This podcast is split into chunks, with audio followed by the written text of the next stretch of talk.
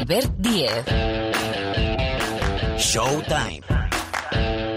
Cope. Estar informado.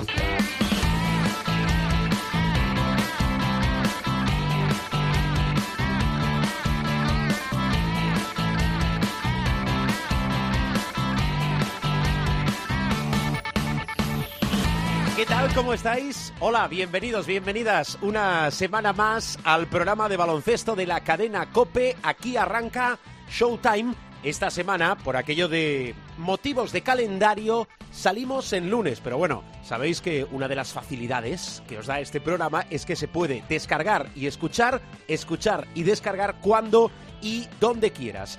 Como siempre, por delante, una hora 60 minutos aproximadamente de baloncesto. Con eh, invitados importantes, invitados especiales. Ha vuelto la Liga Endesa después del parón de selecciones. Bueno, ha vuelto la Liga Endesa, ha vuelto la Liga Leporo y ha vuelto la Liga Femenina. Sigue la Liga Femenina, nos acercamos al corte para la Copa y además esta semana vuelven también el resto de competiciones europeas, es decir, la Eurocup y también la Champions del baloncesto. De casi todo hablamos desde ya y tertulia del programa que habitualmente dedicamos a la NBA porque porque arranca la pretemporada, han arrancado los campus de entrenamiento, pero hay un movimiento, un movimiento de mercado espectacular en Estados Unidos con el cambio Wall Westbrook, Westbrook Wall Houston, Washington, Washington, Houston. Esto hay que analizarlo y comentarlo porque lleva John Wall eh, casi dos años eh, sin jugar. Al final, eh, Harden se va a quedar en Houston. Bueno, esto lo comentamos, insisto. Pasamos el tamiz de Parra y de Paniagua, de Paniagua y de Parra. Y ya para la parte final dejamos la sección más díscola del programa, el Supermanager, con nuestro Supermanager particular que es José Luis Gil. A ver cómo nos ha ido la reentré. Ya firmábamos la semana pasada no bajar de 100, con lo cual en un ratito lo repasamos. Recordad, arroba Cope Showtime, nuestro nickname, nuestra cuenta de usuario en Twitter, facebook.com barra Showtime Cope, nuestro muro de Facebook. Está Sergio López poniéndole criterio, organización y sobre todo sonido a este programa desde la sala de máquinas. El saludo de Albert Díez. Venga, nos metemos en materia.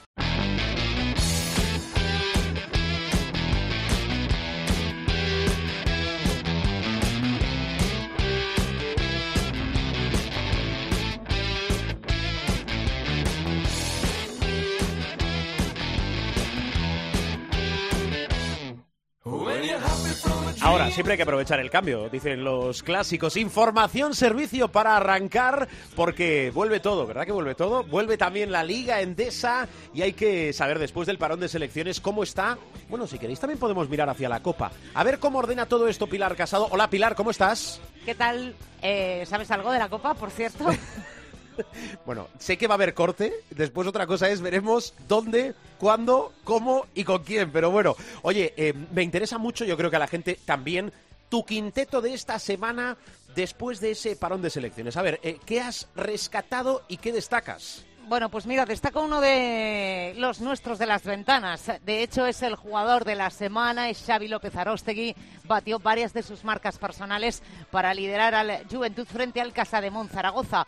Acabó el alero verdinegro con 39 de valoraciones, la primera vez en su carrera que obtiene este galardón. 39, insisto, de valoración supera de forma amplia su tope de anotación. Hasta el sábado era de 18 puntos. Pues bien, Xavi aportó la victoria del Juventud 28 puntos, 18 de ellos desde más allá de los 6,75. Además de convertir 6 de los 7 triples que intentó, el de Guecho logró 3 de 4 en tiros de 2 y un perfecto 100%, 4 de 4 desde el tiro libre. El alero verdinegro fue el máximo reboteador del partido después de lograr 9 capturas, todas, de, todas ellas bajo su propio tablero. Recuperó tres balones y completó su estadística con cinco faltas recibidas. Además de establecer su nueva mejor marca en anotación, Xavi López Arostegui también logró en este partido su récord en triples, los mencionados seis, y como no, el de valoración con esos 39, que superan con creces los 25 que logró en la jornada 11 de la temporada 19-20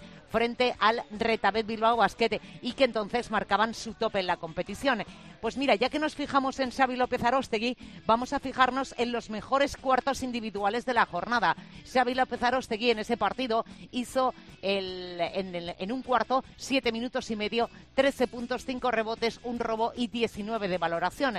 Los tres mejores cuartos son el de Xavi, el de Jeremy Senglin en el partido de la jornada 8. Recordáis que estaba aplazado ese Retabet Bilbao Basket Moraván Candorra, hizo 19 de valoración en el cuarto cuarto y hay que apuntar a Shermadini en esta jornada 13 con 17 de valoración en el segundo. Hay que decir que tras disputarse ese partido entre Retabet Bilbao Basket y Moraván Candorra, Senglin se ha convertido en el jugador de la jornada 8 Sí, esa que parece que fue hace 17 meses. Es Pues la sí. 8. Superó los registros de Alessandro Gentile y de Aquile Polonara. El base escolta del Moraván Candorra fue clave en el triunfo de su equipo en Miribilla por 76-85 con 30 puntos, 3 rebotes, 3 asistencias y un total de 35 de valoración. Y además hay que decir que el jugador batió su tope anotador que anteriormente estaban los 19 anotados frente al Juventud de Badalona. Hablemos de Alexa Abramovic, clave junto a Víctor Arteaga en el triunfo del Movistar Estudiantes en Miribilla ante Bilbao Basket. El serbio estuvo en pista, este es otro que viene de las ventanas, 27,25 minutos. Anotó 26 puntos. Todo hay que decir, los porcentajes de tiro no son especialmente buenos porque hizo un 3 de 8 en tiros de 2, 3 de 7 en tiros de 3 y 11 de 3 en tiros libres. Añadió a su estadística dos rebotes y cuatro asistencias. Pero ojo, que donde hizo muchísimo daño fue la cantidad de faltas que sacó a sus rivales. 11 faltas recibidas sacó al Bilbao Basket ayer en Miribilla. En total, 35 de valoración. Tenemos que hablar de números de registros históricos una semana más del Iberostar Tenerife. Los de Chus Vidorreta se impusieron al Mombus Obradoiro por 45 puntos. Sus 107 puntos son la quinta mejor marca anotadora. Es la tercera victoria más contundente en su historia en la Liga Andesa después de haber después de derrotar a Obradoiro, como digo, por esos 45. Solo en dos ocasiones el equipo aurinegro ha logrado victorias con una mayor ventaja. En 2018 ante el Real Betis Energía Plus, que fue un más 47, y en 2016 frente al Montaquit fue labrada, que fue un más 46. Pero bueno, hay que seguir buscando en esos números. El equipo de Chus Vidorreta también logró el sábado su quinta anotación más alta en un partido en la CB, 107 puntos en un partido sin prórroga. Los partidos con más anotación del Iberostar Tenerife fueron eh, en enero de este mismo año ante Zaragoza, 111, en 2018 con el Real Betis Energía Plus, 109 y ojo, en febrero de 1991 frente al Dick Breogán. Oh. 109 puntos. En todos estos partidos logró la victoria el cuadro tinerfeño. Además, en 2013 el Iberostar Tenerife llegó a los 108 contra el UCAM Murcia, pero hay que decir que aquel partido lo perdió 111 108. Y vamos a ver cómo van los cambios de entrenador, porque de momento de los cambios de entrenador el único que se salva de la quema es Javi Juárez, que sabéis todo relevó en el banquillo del Uruguas por labrada a Paco García. Los otros cambios de momento no tienen ese efecto mágico. Este fin de semana se estrenó Joan Plaza al frente del COSUR Betis, cayó derrotado en la pista del Moraban Candorra. El balance de los sevillanos es 2-10 y misma situación clasificatoria la del Casa de Zaragoza, 2-10. Es muy pronto para saber hacia dónde evolucionará lógicamente el Betis, pero la realidad de los malos resultados es que desde que se hizo cargo Sergio Hernández del banquillo del Casa de Zaragoza no ha ganado en la Liga Endesa. El balance es 0-4. Pues sí. Bueno, atención a la jornada que tenemos por delante porque va a arrancar el miércoles la jornada número 14 con el Lucán Murcia GBC. Pero además tenemos el día 11 el partido que se recupera de la jornada 9 entre el Moraván Candorra y el Casa de Zaragoza. Tres partidos de la 14, que es la jornada en curso esta semana, se van al sábado y cinco partidos se van a ir a la jornada del domingo. Pilar, em, voy con más cosas. Más cosas aquí, en Showtime.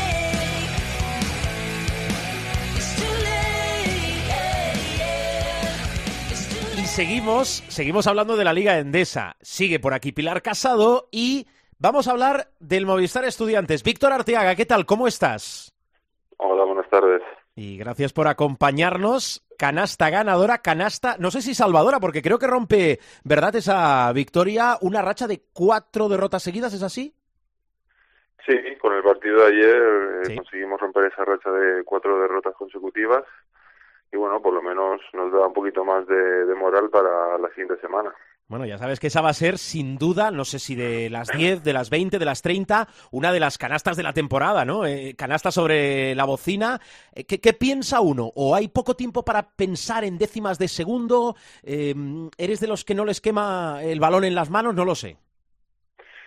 Pues mira, en ese momento justo eh, yo vi el marcador que quedaban como unos 10 o 9 segundos y nada, pues eh, vi que Abramovich eh, se iba hacia el aro y bueno, yo pensaba que ahí quedaba nada, dos segundos y no era tiempo para, para coger el balón y, y, hacer otra cosa nada más que tirar y a ver si entraba y por suerte entró y, y nos dio esa victoria. Uh -huh. Cinco victorias para el Estu en 13 partidos. ¿Es poco? ¿Está bien? ¿Esperabais más? No sé. No, yo creo que llevamos un buen balance, ¿no? Al final yo creo que acabar eh, la primera vuelta con seis, siete victorias, yo creo que es un, un buen porcentaje de victorias, así que estamos contentos y queremos sacar más partidos. Vale, vale. Sobre todo esta temporada, ¿no, Víctor? Que esa parte baja siempre quema, pero esta temporada parece que quema un poquito más, ¿no? Sí, la verdad que, que los equipos de abajo no están teniendo mucha suerte a la hora de, de, jugar los partidos, pero bueno, nosotros tenemos que seguir, sí. que, que queda mucho y ellos pueden, pueden reforzarse y, y poder alcanzarnos. Uh -huh. Oye, después te pregunto por ti, pero eh, me da la sensación, no sé si es sensación mía de más gente o realmente crees que me equivoco, pero ¿hay más paciencia con Javi Zamora en el Movistar Estudiantes que en épocas anteriores? Es decir, eh, ¿eso beneficia, si es que es así, también al equipo? Eh, sí, yo creo que sí. Yo creo que él, la, la, la, dinámica que tiene de entrenamientos es de que todos tengamos eh, disciplina, eh, hagamos las cosas que él quiere, eh, que juguemos bien en ataque y yo creo que eso al final pues nos da un poquito de paciencia porque al final vamos a sacar tiros tiros solos, tiros fáciles y yo creo que eso el equipo le beneficia. Uh -huh. Pilar. Eh, Víctor, quiero preguntarte, objetivo salvarse, seamos realistas, con o sin muchos problemas. Pues nosotros queremos salvarnos eh, sin problemas, claro, queremos eh, ganar muchos partidos y, y, no sufrir lo que sufrimos el año pasado. Eh, quiero preguntarte, yo no sé si tienes la misma sensación de que eh, si a estas alturas del mes de diciembre eh, por el coronavirus no hemos parado, esto ya no va a parar. No, yo creo que la liga no, no va a parar, ¿no? Yo creo que los contagios eh, pueden seguir viniendo en, en cualquier momento. Yo creo que las cosas se están haciendo bien, de apartar a, los jugadores que se contagian y yo creo que la liga pues puede seguir funcionando bien. ¿Cómo es, ¿Cómo es jugar sin público, Víctor? Porque eh, en general, hombre, todos los equipos tienen que notar que, que se juega sin público, pero eh, Estudiantes es verdad que ha levantado históricamente muchos partidos por el empuje que tenía la afición. ¿Cómo es escuchar ese Palacio de los Deportes vacío? Bueno, la verdad que los, los primeros partidos nos sorprendió bastante, ¿no? Porque nunca habíamos jugado sin público, nunca habíamos tenido esta situación. Y al principio se hace un poco duro, porque yo creo que la afición que tenemos eh, es muy muy importante para nosotros y bueno pues yo creo que a ver si la cosa va mejorando y pueden volver a, al palacio que, nos van a dar un extra de motivación. Nosotros le hemos dado muchas vueltas a los, al tema de los contagios, Víctor, eh, no tanto en España, porque afortunadamente, bueno, pues eh, al jugar sin público eh, eso se controla, pero hemos visto los equipos que han ido viajando a Rusia, las consecuencias que eso tenía. Eh, ¿Entiendes que se pida ahora eh, que al menos 500 personas entren? Bueno, yo lo veo un poco un poco precipitado todavía, porque estamos viendo que en Europa los equipos que están saliendo a jugar allí eh, están viniendo con, con contagios, entonces si queremos que, que el baloncesto se siga jugando hasta final de temporada, eso hay que, hay que controlarlo mucho. Vienes, vienes de una semana de selección en el que eh, se ha jugado en una burbuja. ¿Cómo es estar una semana entera metido en un hotel?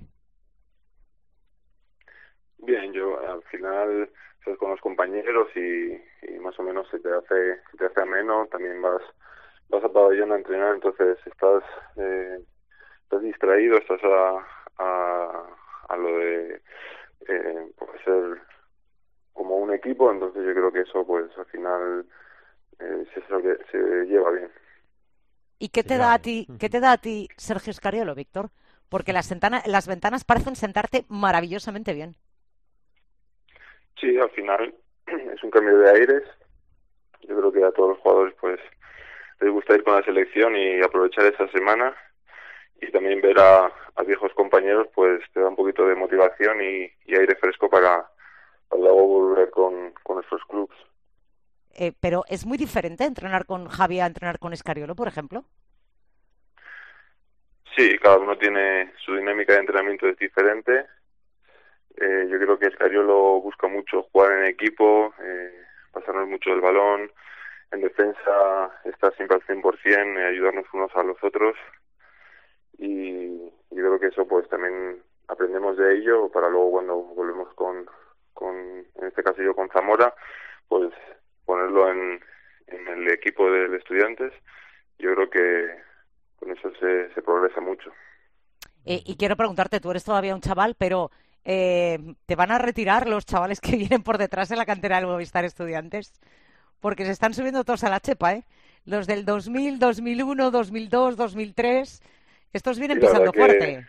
Que Zamora tiene mucha confianza en ellos, eh, han estado mucho tiempo entrenando con él y yo creo que, que para ellos es una motivación y para nosotros también ver que, que chavales de, la cantera están subiendo con nosotros, pues nos da mucha alegría, claro. Bueno, queda, si no me equivoco, para cerrar este 2020 para el Movistar Estudiantes, para el Estu, Valencia, Andorra e Iberostar Tenerife, que es un pequeño turmalet para los que les guste el símil ciclista. Víctor, cuídate mucho y gracias por tu tiempo y que te respeten las lesiones, que eso para un deportista, para cualquiera, pero para un deportista de primer nivel yo creo que es prioritario. Gracias, ¿eh? Sí, es muy importante. Muchas gracias.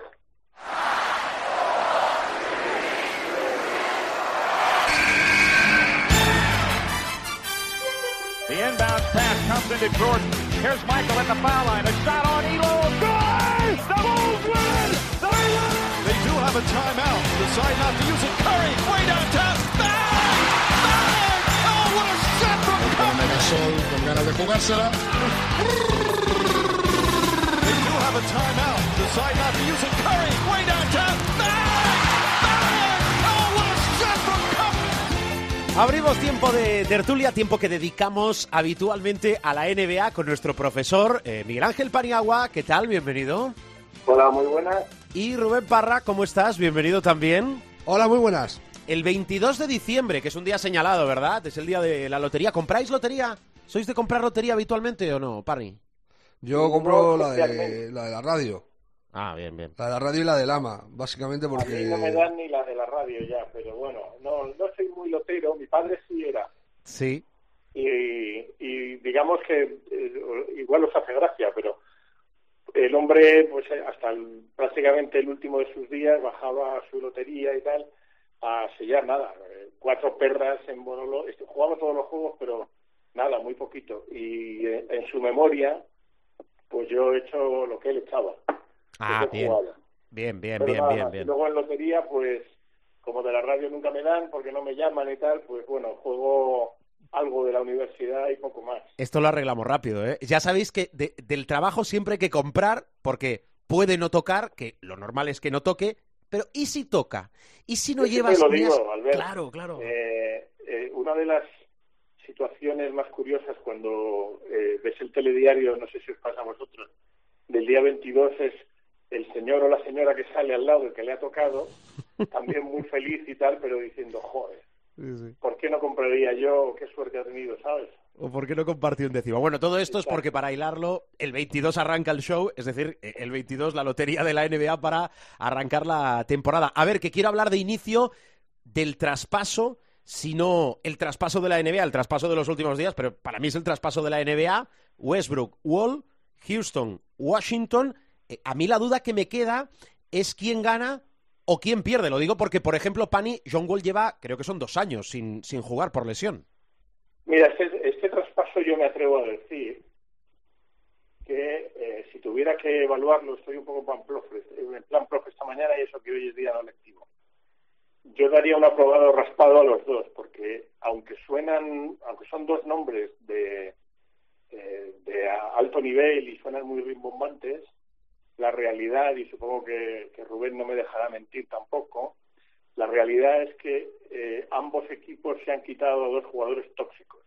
Tal cual. Es decir, Estoy muy de acuerdo con era un jugador tóxico ya desde el momento en que ni compartía liderazgo con Harden, había un cierto resentimiento, jugadores muy caros, y John Wall ya puso el último clavo en su ataúd, como se dice en inglés, am, pues bueno, con ciertos problemas de comportamiento. Y ambos equipos, ambos clubes, apuestan por jugadores diferentes a, a los que han traspasado. Es decir, Washington claramente apuesta por Bradley Beal y Houston no sé muy bien por lo que apuesta, teóricamente porque se quede James Harden, que yo creo que al final, después de muchas vicisitudes, se va a quedar, pero la cuestión es cómo se va a quedar, porque supongo que luego nos lo preguntarás, pero ya de momento no ha reportado al día de apertura de los trabajos con, los Houston Rockets.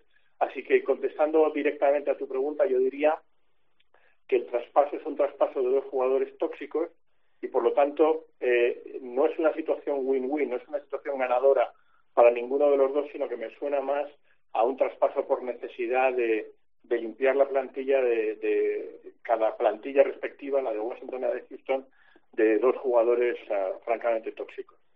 Yo creo que más que win-win sería un no lose, no. O sea, No lose, no sí, los, los dos se quitan un marrón de en medio eh, eh, y a mí me parece que Houston está ganando por un motivo. Eh, con la interrogante suprema que tiene John Wall encima por llevar dos años sin jugar, eh, a mí es que Westbrook eh, me, me parece el jugador más, más tóxico de la liga. Eh, también hay que valorar otra, otra cuestión. Eh, a Harden lo mismo le pones a, a LeBron y le echan al año siguiente. Porque el año pasado, hace bueno, hace dos años se puso a llorar que quería Chris Paul a su lado, eh, un año después le echan, y, el año pasado se puso a llorar que, con Westbrook irían al anillo, y tres cuartas de lo mismo. O sea, que se va a mirar también Harden.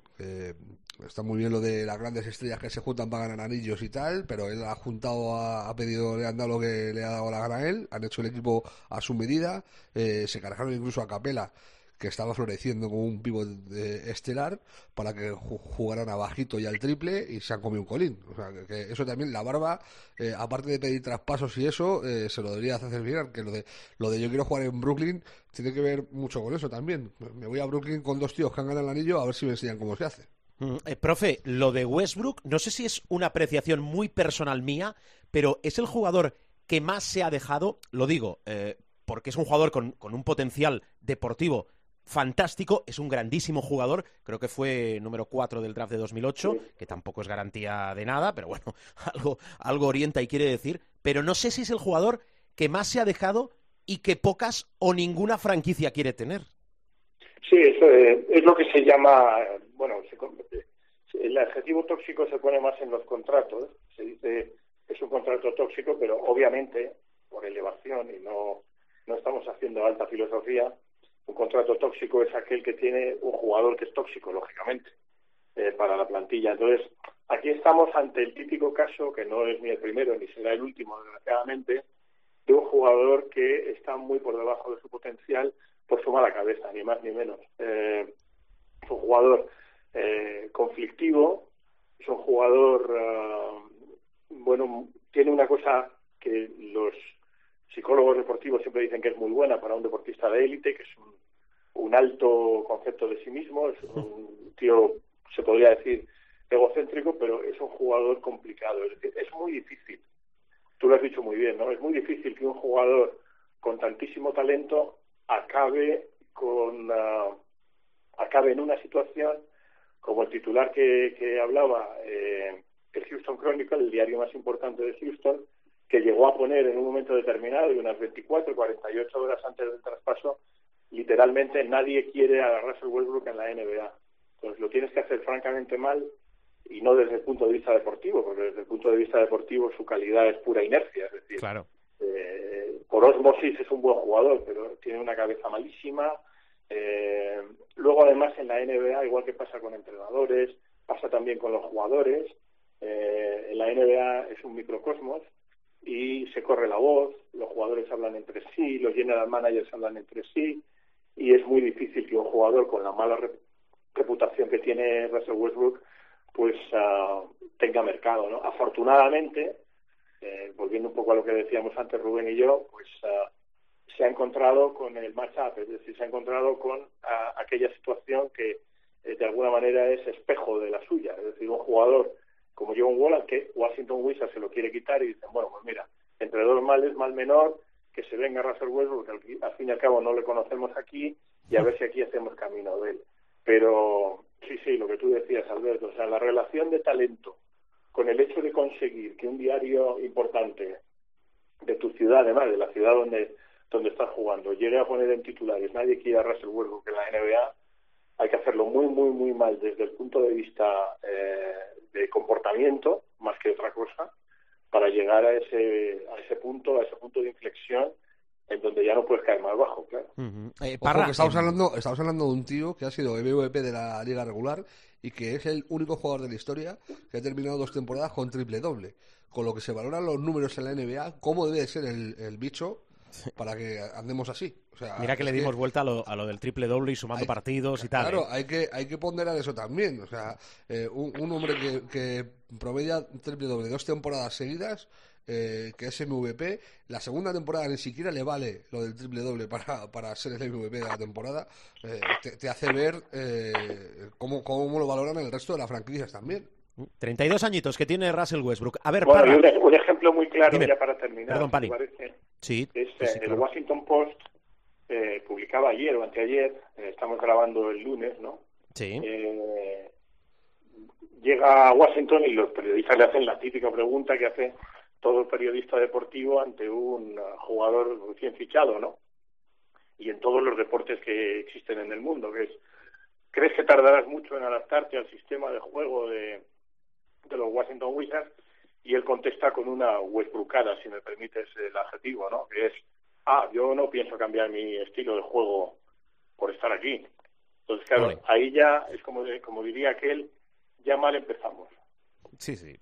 sí poniendo pie en tierra en Washington, en la capital. Pero bueno, eh, Houston, que pensábamos, Parra, que eh, iba a quedar aquello como un auténtico solar y que iba a ser un desierto.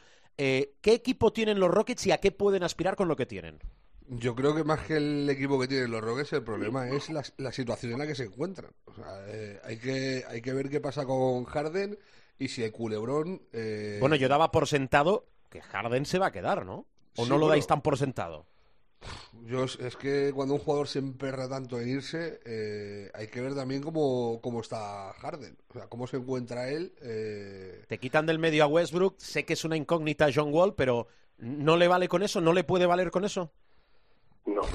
Yo creo que no. Dice el profe, no. Sí, yo creo que la cuestión de Harden es que él se quiere ir. O sea, él, él ve que en Houston no va a ganar el anillo. Si le han hecho, ya te digo, lo, que hablábamos antes, en los últimos eh, dos años le han hecho equipos a la medida y, no han sido capaces. Y eh, a mí me parece que es que han, han deshecho el equipo. Eh, a mí la baja de Covington, por ejemplo, me, parece una cafrada deshacerse de Covington. Es un tío que, que, te defiende como pocos exteriores en la liga, que aparte tiene eh, lanzamiento de tres. Eh, no sé, eh, es, es, que lo mires por donde lo mires, yo no, por mucho que pueda florecer Darwin House, o, yo, no, lo veo. O, sea, eh, o Eric Gordon, o sea, tiene jugadores interesantes, pero es que viendo que todo el oeste tira para arriba, Tú, miras los equipos del oeste, a mí los Lakers me parecen muchísimo mejores que el año pasado. Denver me parece mejor que el año pasado. Portland me parece el equipo más mejorado del oeste. O sea, viendo lo que hay, eh, a mí me da que Houston, a lo mejor decir que, que automáticamente está fuera de playoffs, si finalmente se queda Harden y está Wall, a lo mejor es muy precipitado pero que no va a ser, a mí no me parece que sea un equipo para, para poder estar en el top 5. Luego veremos, lo mismo Harden se contenta, empieza a hacer partidos de 50 puntos y los pone arriba, pero viendo lo que hay en el oeste, a mí eh, la situación de Houston me parece muy, muy complicada. Bueno, y cuenta atrás entonces, profe, eh, ¿qué espera Harden? Porque al final, si hay que hacerle acomodo, se le hará acomodo. El tema es dónde. Perdón, no, y encantado de hacerle acomodo. Lo que pasa es que si antes decíamos mal empezamos con Russell Westbrook en Washington, aquí no es que empecemos mal, es que empezamos fatal. De momento no ha reportado el campus de entrenamiento, Ah, sí, sí, sí. Eh, pero todavía más, no le contesta las llamadas al entrenador, eh, aparece, bueno, está eh, sujeto a protocolo COVID porque eh, ha salido en imágenes Sí, de una fiesta de cumpleaños de un rapero, creo que llamado Little Baby, porque esto se llama más o menos todos igual, ¿no? Entonces me puedo equivocar, pero creo que es Li- Little Baby. Y salía sin mascarilla con un montón de gente y tal. O sea, a mí me da la impresión de que Harden, que al final ya se ha puesto, parece ser, en contacto con el club y les ha dicho, bueno, irme calentando la- la- el camastro que voy para allá.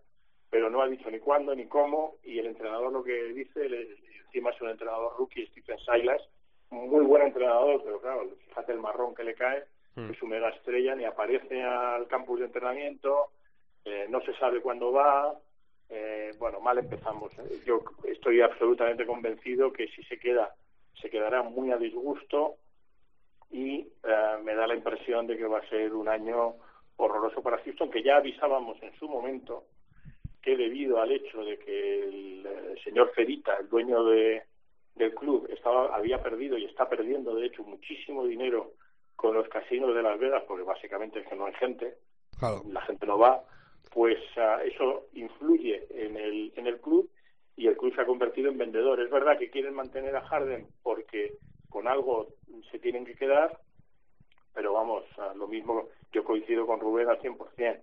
En el tsunami que es el oeste, con la calidad que hay, o Harden y, y John Wall eh, se juntan con dos balones y meten 80 puntos cada uno, o los Houston Rockets ah, huelen a, a una franquicia además tumultuosa, porque no hay nada peor que tener a un jugador a disgusto. Pero No, todavía es mucho peor tener a tu mega estrella a disgusto, porque entonces eh, ya el equipo eh, se hunde, o sea, ya no tiene el referente. Porque tú puedes decir, bueno, hay un jugador, por poner un ejemplo, ¿no? Ah, hay un jugador como, yo qué sé, Lenglet que está a disgusto en el Barça de fútbol. Vale, pero bueno, pero está Messi, pero están los pero cuando Messi está a disgusto se nota mucho más, porque claro, es estrella, es el que muchas veces te resuelve los partidos y si ese tío no está y, y no hace falta que, o sea, físicamente Harden va a estar por lo mismo que decíamos de Westbrook. Harden es tan bueno que aun jugando sin querer te va a meter 38 puntos en un partido, pero el problema es que no va a estar anímicamente, no va a estar en el vestuario, no va a estar con los compañeros, no va a animar, o sea, le va a dar todo igual y yo pronostico un año horroroso para Houston. Ojalá me equivoque, ¿no? Porque ya es una franquicia que no me cae mal, pero pero yo calculo que va a ser un año horroroso por eso, porque el comienzo, o sea, es tre- tremendo, o sea, que tu estrella no acuda al campo de entrenamiento, aparece en un cumpleaños sin mascarilla, eh, no se pone al teléfono con el entrenador, es decir, da una sensación de rebeldía brutal que al final si se va a quedar, que es lo más probable, porque no hay ningún equipo que tenga activos para darle a Houston lo que pide, pues va a ser el acabose. Eh, yo una cosa solo, por terminar con esto de Houston. Eh, lo más probable es que dos titulares de- del equipo sumen cuatro años sin jugar al baloncesto. Eh, de Marcus Cousins yo supongo va a Sí. ser pivot titular y John Wall. O sea, eso hay que ver que son coleguitas. y se- ellos, estos dos sí pueden arreglar un poco la química del equipo porque son colegas de la universidad. Eh, jugaron juntos en Kentucky. Eh, pero pero eh, la forma de empezar eh, muy, muy mal se ve. Y luego, eh, por terminar con lo de Harden, yo sigo en mis 13. Si hay un equipo que puede cuadrar eso, es Filadelfia. Filadelfia por vía Ben Simmons. Sea, reconstruir Houston eh, alrededor de Ben Simmons, que sería cambiar la franquicia de, de cabo a rabo. Porque sería pasar a jugar eh, baloncesto a pista abierta muy rápida, pero sin depender del triple, porque Simmons no tiene triple. Eh, no sé, es, es la única posibilidad que yo le veo a cuadrar, porque es que eh, en la NBA hay una cosa clara, tú no te puedes deshacer de una estrella sin tener otra superestrella. No puedes tener un equipo... eh, eh, yo he estado mirando los Nets por arriba y por abajo y está muy bien, a mí me suena fenómeno el pack que le pueden mandar de jugadores buenos, son jugadores buenos, Lever, Dinwiddie, Jarrett Allen, si te pones a pensar en lo que hay, eh, Tauran Springs, son todos jugadores buenos, pero ninguno de esos te hace un caldo de pollo. O sea, ninguno de esos puede ser tu estrella suprema la que tirar para adelante. Eh, lo mismo Caris Lever, sí, pero tiene 25, 26 años y también ha tenido un montón de problemas con lesiones. O sea, eh, para deshacerte de un, de un pez gordo tienes que tener un pez, eh, si no tan gordo, al menos similar. Bueno, pues este es el escenario que hay esta semana, o como mínimo el día en el que sacamos y grabamos Showtime. A ver, Parra, que necesito tu ayuda para hacerlo fácil y que lo podamos degustar y mascar bien. Protocolo sanitario, protocolo anti-COVID de la NBA, que cuando lo escuchéis, a ver si tenéis esa misma sensación que tengo yo, es más disuasorio que otra cosa, porque la sensación es, como no podemos crear una burbuja para toda la temporada, porque es imposible, como hicimos en el final para arreglar la temporada pasada, sí que intentamos que cada equipo, cada jugador, se cree una burbuja a su alrededor. A ver, eh, Parra, líneas maestras de ese protocolo de no sé cuántas páginas, cientos de páginas, que ha servido la NBA. Bueno, sacaron un protocolo con 134 páginas, eh, en la que lo básico y fundamental es que se van a repetir los tests masivos y que eh, si un jugador da positivo va a estar mínimo 12 días fuera. Eh, yo creo que eso la semana pasada ya lo dijimos. Bueno, pues han sacado ahora eh, otro protocolo solitario, un adjunto de 158 páginas. O sea, el adjunto tiene 24 páginas más que el, que el original.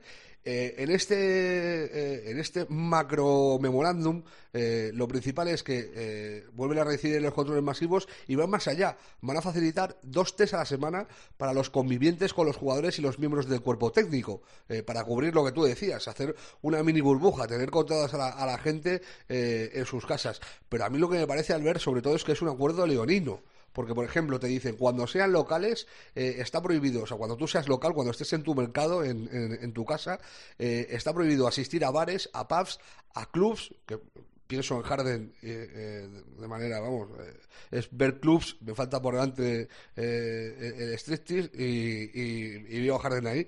No se puede acudir a, actuaciones de, de, índole diversa, ni a teatros, ni a cines, a partidos de otros deportes, a espacios públicos como gimnasios, spas, piscinas. En definitiva, no pueden estar en lugares con más de 15 personas. La NBA podrá llevar a cabo inspecciones personales y a las instalaciones de los equipos. Por ejemplo, eh, han cerrado las instalaciones de Portland, son las primeras que han cerrado Sí, eh, por problemas con el COVID.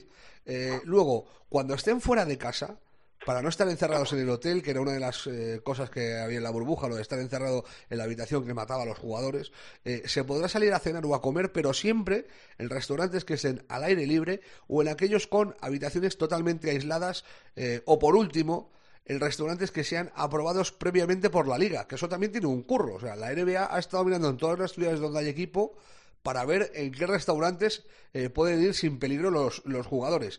Y la cuestión de esto, que es a lo que tú, por lo que tú incidías eh, en lo de disuadir, eh, que es más una medida disuasoria, es que actuaciones que vulneren el protocolo y desemboquen eh, en que el calendario tenga que ser modificado o tengan un impacto directo en terceros equipos, pueden dar lugar a multas, a suspensiones de jugadores, a pérdidas en el draft e incluso a que te declaren partidos por perdido.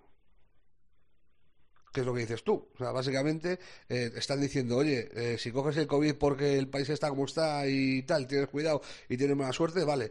Pero como te vean en una foto de un cumpleaños de Baby Rapper eh, sin mascarilla, como se llame. Little, Little Baby, sí. Sí, sí, pues eso. Bueno, aquí hay franquicias que yo creo que eh, eh, una vez recibido esto se ponen a temblar, porque claro, depende qué cabezas tengas, que algunas tienen algunas cabezas que tela marinera, pues eh, con esa amenaza de Eh, a ver está, está metido el paycheck, ¿eh? está metido el salario, o sea, los cheques salariales están metidos en el, en el memorándum. O sea, que el jugador que la líe parda, si a Harden, por ejemplo, tú imagínate que Harden da mañana positivo, después de las fotos estas, eh, la fiesta de, del susodicho, eh, y tiene que estarse un mes de baja, ese mes no cobra un pavo. Y con la, con, con la pasta que cobra Harden, un mes sin cobrar, pues la, la gracia es chiquita. O sea, Por aquí, a- por a- aquí podemos encontrar la vía de escape, es decir, para que la gente, para que básicamente los jugadores lo entiendan y lo acaten, vaya. claro, Sí, claro. luego, luego además, como derivada de esto, claro, lo que tú decías, los clubes, ¿no? Como han recibido, los clubes lo han recibido como ah, hablaba muy bien Rubén, un memorándum que es impositivo, es decir, es un memorándum de imposición porque la liga es jerárquica, o sea, no hay nadie más demócrata que, no había nadie más demócrata que David Stern, os juro que no hay nadie más demócrata que Nate Silver, pero la NBA no es una democracia, la NBA es una institución jerárquica donde o acatas lo que te dicen o tienes problemas, ¿no? Entonces, la, la situación que sí conozco de primera mano es la de Golden State Warriors, que hicieron, crearon un plan para que contemplaba incluso que pudiera entrar gente al camp a la cancha, ¿no? Eh, incluso en un 50%, un plan detalladísimo con médicos, donde se ofrecían, ojo, ¿eh? A hacer test rápidos, test de antígenos rápidos a todos los fans que acudieran a la arena. Si, si la arena tiene 19.000 de capacidad, bueno, 18.000, pues vamos a poner 9.000 pueden ir y hacemos 9.000 test rápidos y el que no lo pase pues no entra y el que dé negativo pues entra. Bueno, pues se lo han tirado abajo el Departamento de Salud de San Francisco porque la situación, claro, es lo que siempre decimos. El virus al final, mientras no se le controle, eh, es el que manda, ¿no? Y entonces, eh, por el área de San Francisco, incluso en el sur de California, los números se han disparado. está la cosa van fatal, a un sí. cierre, van a un cierre bestial tipo el nuestro de marzo-abril. Y claro, todo ese plan, que era un plan maravilloso, imagínate el costo de hacer, no, no son excesivamente caros, pero hacer 9.000 test en cada partido es una pasada. O sea, no se puede hacer mejor, pero aún así no puedes. O sea, dependes del virus y se lo han tirado abajo. ¿eh? Y luego hay que tener en cuenta otra cosa. Eh, también se habla de la vacuna, de cuando esté la vacuna, cuando esté probada, eh, aprobada por, por la FDA y, y, y esté todo en orden y se, se vea que realmente funciona, eh, tienen que decidir si será obligatoria o no. Pero de no serlo, de no serlo, eh, el que no se la ponga se verá sometido a controles más exhaustivos. O sea, que básicamente es obligatoria. o sea, te dicen, eh, tú eliges si te la pones o no, pero ahora, como no te la pongas, vamos a estar encima tuya que no te vamos a dejar vivir. Bueno, es que ese es otro debate que no, lo, no quiero abrir ahora eh, este melón, pero digo a nivel mundial, no solo de la NBA. Eh, no puedes obligar porque además te explican eh, los entendidos en leyes que cuando, en este caso, hay un pinchazo, atraviesa la piel, eso ya es, eh, como te lo diría yo, invadir tu cuerpo, con lo cual, si no te la quieres poner, pero no puedes hacer, que es a lo que voy, la misma vida que hagan los demás, porque, porque no, porque hay un riesgo evidente. Bueno, voy a ir cerrando. Eh, no sé si recordamos la semana pasada, creo que no.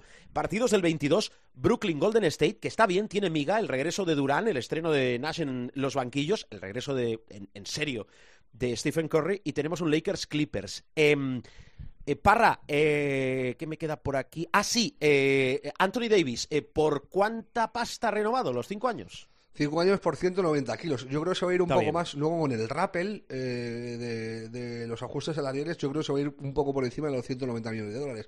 La cuestión es que estaba claro que iba a firmar por el máximo, pero eh, no sé qué pensaba el profe. Yo creo que estamos todos sorprendidos de que se haya ido al, al contrato de 5. Yo eh, pensábamos todos en contrato de 2-3 con el segundo o tercer año eh, con opción de jugador para poder decidir en un par de años qué pasa, eh, a ver cómo está Lebron. La historia es que Lebron también ha renovado, eh, ha cambiado el último año que le quedaba, le, le quedan dos más, pues el último era opcional y lo ha cambiado por otros dos, o sea, le quedan tres años más con los Lakers, eh, Lebron por esos dos eh, años se llevó 85 kilitos y, y Davis 190, básicamente es un movimiento más de, de Pelinka, eh, del general manager de- y presidente de los Lakers y de la gerencia para blindar el futuro de los angelinos y seguir luchando por anillos. Eh, la cuestión de esto, a mí la renovación de LeBron, lo que me da que pensar sobre todo es que el récord de Karim Abdul llevar de puntos, eh, que parecía inalcanzable hace 10 años, eh, le va a terminar pillando a este chaval. O sea, el contrato este lo terminaría con 38 años.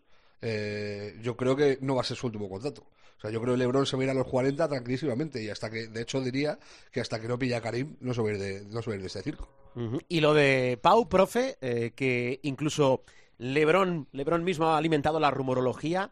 Mm, ¿Tú ves primero a Pau volviendo a jugar y después volviendo a jugar en los Lakers? Lo poquito que entiendo que podría volver a jugar por una cuestión de edad, por una cuestión de la lesión que viene arrastrando. A ver, aquí el objetivo de Pau es, es estar en los juegos, está claro, si es que los juegos Claro, se disputan. Bueno, es que está condicionado también a, lo primero, es decir, si, si está en condiciones de jugar. Yo creo que si está en condiciones de jugar y como ha tenido además la, eh, bueno, pues lo que se dice siempre, ¿no? Que a veces ah, lo que parece que es una mala noticia termina convirtiéndose en una buena noticia. El que no hubiera eh, Juegos Olímpicos en 2020 y los pospongan al 21, a él le ha dado un año más de vida, por así decirlo, de vida deportiva y tiene ese objetivo y si él está sano y ese objetivo está ahí porque además Sergio Scariolo se ha cansado de decir que le guarda un sitio por obviamente una situación más de eh, de respeto, de una cuestión anímica, una cuestión de juntar al vestuario, de tener un jugador, el mejor jugador de todos los tiempos en España eh, en el banquillo, pues bueno, eh, tal vez se pueda. y yo creo que por un salario mínimo y tal, a lo mejor los, los sí estarían dispuestos a, hacerle un hueco, pero todo está condicionado a que, a que pueda jugar, a que esté en condiciones de jugar, lo cual está todavía por ver. Es decir, una cosa es moverse, como hemos visto en unas imágenes que nos han dado a todos mucha esperanza de que, bueno, está volviendo a la cancha y tal, y otra cosa es jugar al nivel que se exige primero en los Lakers, aunque seas un jugador eh, testimonial de banquillo, pero los entrenamientos no son testimoniales, los viajes no son testimonial, testimoniales, el cansancio que acumulas físico que luego eh, revierte en tu en tu salud física.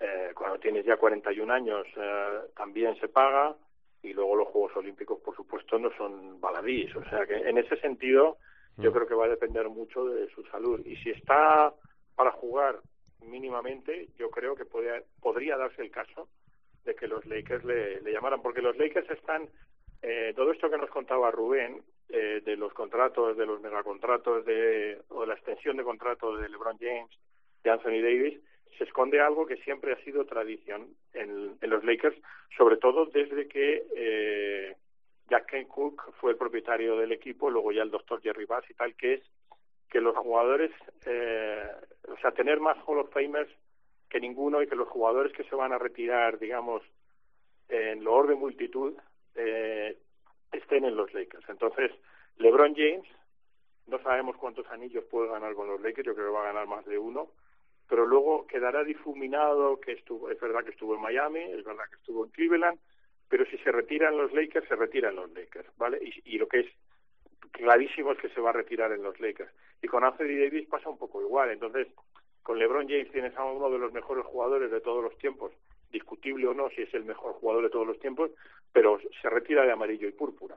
Anthony Davis se va a retirar de amarillo y púrpura. Y eso es una tradición en, en los Lakers, que, que los eh, grandes jugadores, si pueden, eh, si puede la franquicia, se retiren con ellos. Muy bien. Yo pues por, cierro contigo, Parra. Muy, rápido, eh, sería romantiquísimo y, y, maravilloso, pero yo no lo veo. Yo no veo a los Lakers campeones yendo a por un jugador que, que lleva dos años sin jugar con, con 40 años. Eh, sería precioso por la vuelta de Pau a Lakers, una franquicia que le quiere y que él ama, eh, por jugar con su hermano Mark, eh, sería maravilloso, pero yo no, no, no, termino de verlo por una cuestión del momento en el que están los Lakers ahora. no sé, ojalá, ojalá me equivoque y tenga razón el profe y que si Pau esté bien, los Lakers lo hagan, pero yo no termino de ver eso por ningún lado. Bueno, pues lo dejo aquí. Os emplazo a la semana que viene, que si no hay cambios, no tiene por qué haberlos. Saldremos en martes. Feliz semana. Miguel Ángel, cuídate. Feliz. La semana que habrá cambios es la de la lotería. La de la lotería, bueno. esta semana... comprar lotería de la empresa o de vuestros allegados, sobre todo. Ya veremos a ver si hacemos un Harden de esto de decir, bueno, ya llámame que ya te contestaré. sí, sí, tú insiste, si ves que no lo cojo, insiste. Yo quiero decir una noticia primero en COPE. A ver. Eh, el profe ya tiene lotería de la COPE. Hombre, pero esto, ha sido cuestión de, minutos. O sea, eh, yo me encargo de eso. Qué maquinaria. Yo siempre he dicho que Rubén es mi hermano pequeño. Eso por un lado. Y luego por otro, por cierto, que lo hemos pasado de largo porque no da tiempo para más, pero quiero contarlo. Se suspenden los controles para detectar cannabis en los jugadores. Que ya pasó la burbuja donde pues, para hacer honor al nombre de la burbuja, pues dejaron a los chavales que hicieron sus burbujillas allí. Y, ahora se hace extensible a, la temporada. Eh, dando, dando por hecho que el memorándum este les va a, tener una vida un poco tal, eh, pues por lo menos les permiten que por ahí tengan un, una salida. Sí. Muy bien. Eh, adiós, burbujilla. Cuídate mucho, Parra. Adiós, baby, baby, rapper. Sí, Little Baby. Adiós, adiós, adiós. Hasta luego.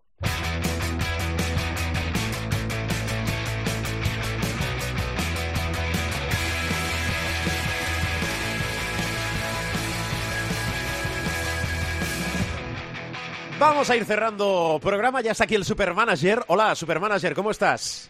¿Qué hay? Muy buenas. Pues Hola, Gil. ¿Qué tal? ¿Cómo va todo? Bueno, va, va, va, mejorando. A, ver, a ver, que estaba yo nervioso durante toda la jornada, durante todo el fin de semana, que, he empezado a hacer mis números, pero al final no quise completar. Eh, ¿Estamos por encima de 100? Estamos bastante por encima de 100. Bien, bien, bien. Bastante por encima de 100. Bien. Eh, eh, a ver, cifra de nuestro equipo. 169,2. ¡Oh! ¡Tope! ¡Récord! Mm, sí, récord. Lo que pasa es que eh, habíamos salido muy bien del sábado. Sí. Y nos trinchó el Burgos Real Madrid. Nos trinchó el Burgos. Sí, claro, porque, porque Qué bien Renfro- defendió el Madrid, por cierto. Renfro y Rivero estuvieron. Hombre, a ver, yo, yo no, no era para pedirles que estuvieran en números de temporada, pero caramba, para acabar en negativo, pues, pues nos trinchó bastante la cosa, ¿eh? Nos trinchó bastante la cosa. Nos ha salvado el hombre de la jornada. Nos ha salvado el hombre de la jornada. Mira, para una vez que acertamos, vamos a ponernos la medalla, ¿no? Xavi López Arostegui, lo llevábamos a él y a su 40, 43,20. con lo- Sensacional, espectacular, ¿eh? Hemos descubierto una cosa. Me sabe mal, digo, me sabe mal por eh, el Casa de Zaragoza, como me sabe mal por cualquier equipo al que le vayan mal las cosas. Pero es que no remonta ni con el cambio de entrenador, ¿eh? Mira, he dicho 43,20, no, 46 con 46 con 80. Por favor, no robes puntos Los números, al de números aquí trastocados. No, sí, sí. Eh, hemos descubierto una cosa, como, Diga. como te decía, que esto de las parejas tiene una Sí. cosa buena y una cosa mala. Siempre, siempre. Porque, Gil, siempre. claro, jugábamos con la pareja eh, López Arostegui Ventura Sí. y, claro, todo lo que hizo Xavi López Arostegui, pues lo dejó de se hacer. lo robó. se lo robó a Ventura. Ventura. Y Claro. todo lo que hizo eh, Rivero en, en Unicaja, pues se lo robó a, a Brizuela. Al final, lo, sobre todo lo de las banderitas, es que va, va esta temporada eh, Más cotizado que una Nos ha PS5. hecho rompernos el coco. Oye, em, recuérdanos, ahora voy con las clasificaciones de, de la liga, que son muy importantes, sobre todo para la clasificación eh, final, la clasificación general, pero recuérdanos qué equipo llevábamos. Llevábamos a Renfro Trimble en el base, llevábamos a López Arostegui, Ventura, a Francis Alonso y Brizuela en, la en el perímetro y a Rivero, Shermadini, Tavares y Polonara en la pintura. Vale, eh, quedaros con eso. Este es nuestro equipo base, con esos 169 puntos. Con 20. Con 20, esos 20 169,2, son siempre sí, sí. importantes. Entonces, clasificación de la jornada y clasificación de la general. Clasificación de la jornada. Rompecorazones 250 puntos, Ah, Chinito 235 y eh, Caso Team 235. Algún día nos enseñáis a cómo llegar a esas cifras, ¿vale? Ponéis Con un 10 jugadores. mail o un Twitter. Con 10 jugadores.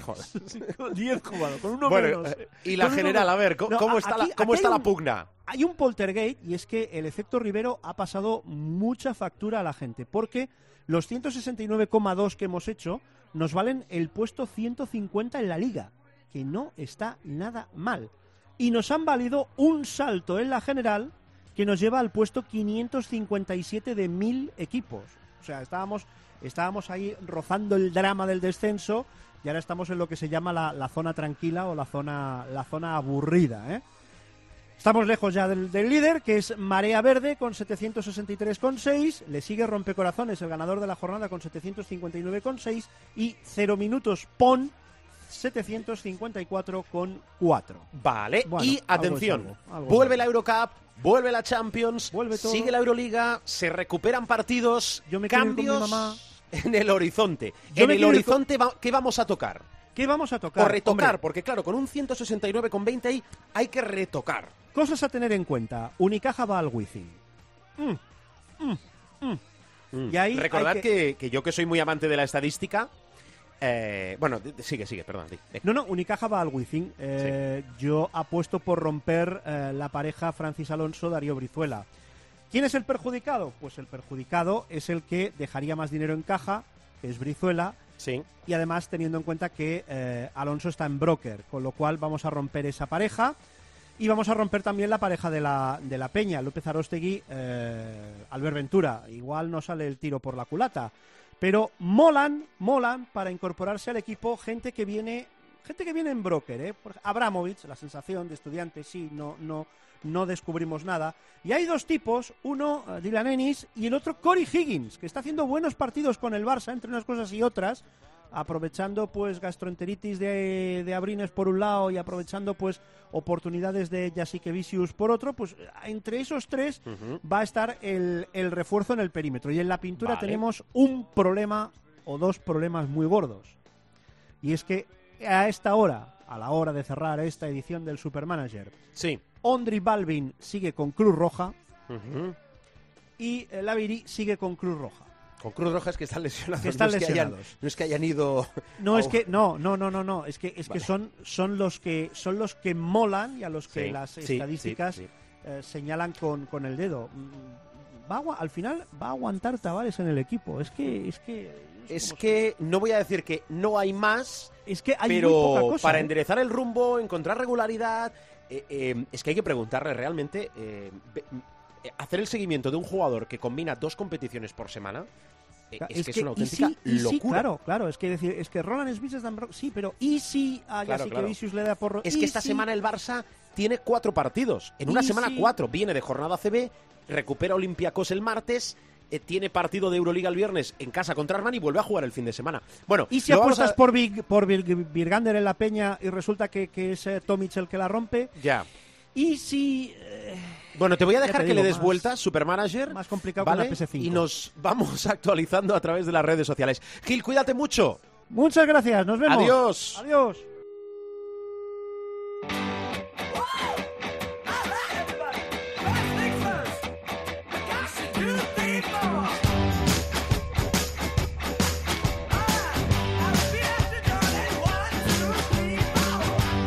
Nos vamos, bajamos la persiana del capítulo de esta semana, deseando será en enero, ¿eh? Pero vamos cerrando el 2020, pero como venimos de ese inicio de la Euroliga femenina y de las burbujas que han llevado a cabo para poder eh, jugar, disputar esas tres primeras jornadas, básicamente deseamos toda la suerte del mundo al Perfumerías Avenida y al eh, Spar Uni Girona en esa segunda vuelta de esta primera fase de la Euroliga que se llevará a cabo a partir del mes de enero. Bueno, a tomar contacto, ¿eh? que esto casi es una obligación con la NBA y con los partidos de pretemporada. Vamos recuperando jornadas pendientes de la Euroliga, jornadas pendientes de la Eurocup, sobre todo para los equipos españoles y cuidado con esa borrachera de partidos y con clásico en el horizonte a finales de diciembre. Todo esto sabéis que lo organizamos en las redes sociales y que nos podéis escuchar cuando y donde queráis a través, lo más fácil, www.cope.es. Cope.es, nuestra web que es chulísima. Allí tenéis todos los capítulos, todos los sonidos del programa, pero también tenéis a disposición los principales kioscos de descarga, caso de iTunes o de iBox, para escuchar todos los capítulos, todos los programas de Showtime. Salimos habitualmente en martes, por aquello del festivo. Esta semana lo hemos adelantado al lunes. Gracias por escucharnos, gracias por descargarnos, gracias por aguantarnos.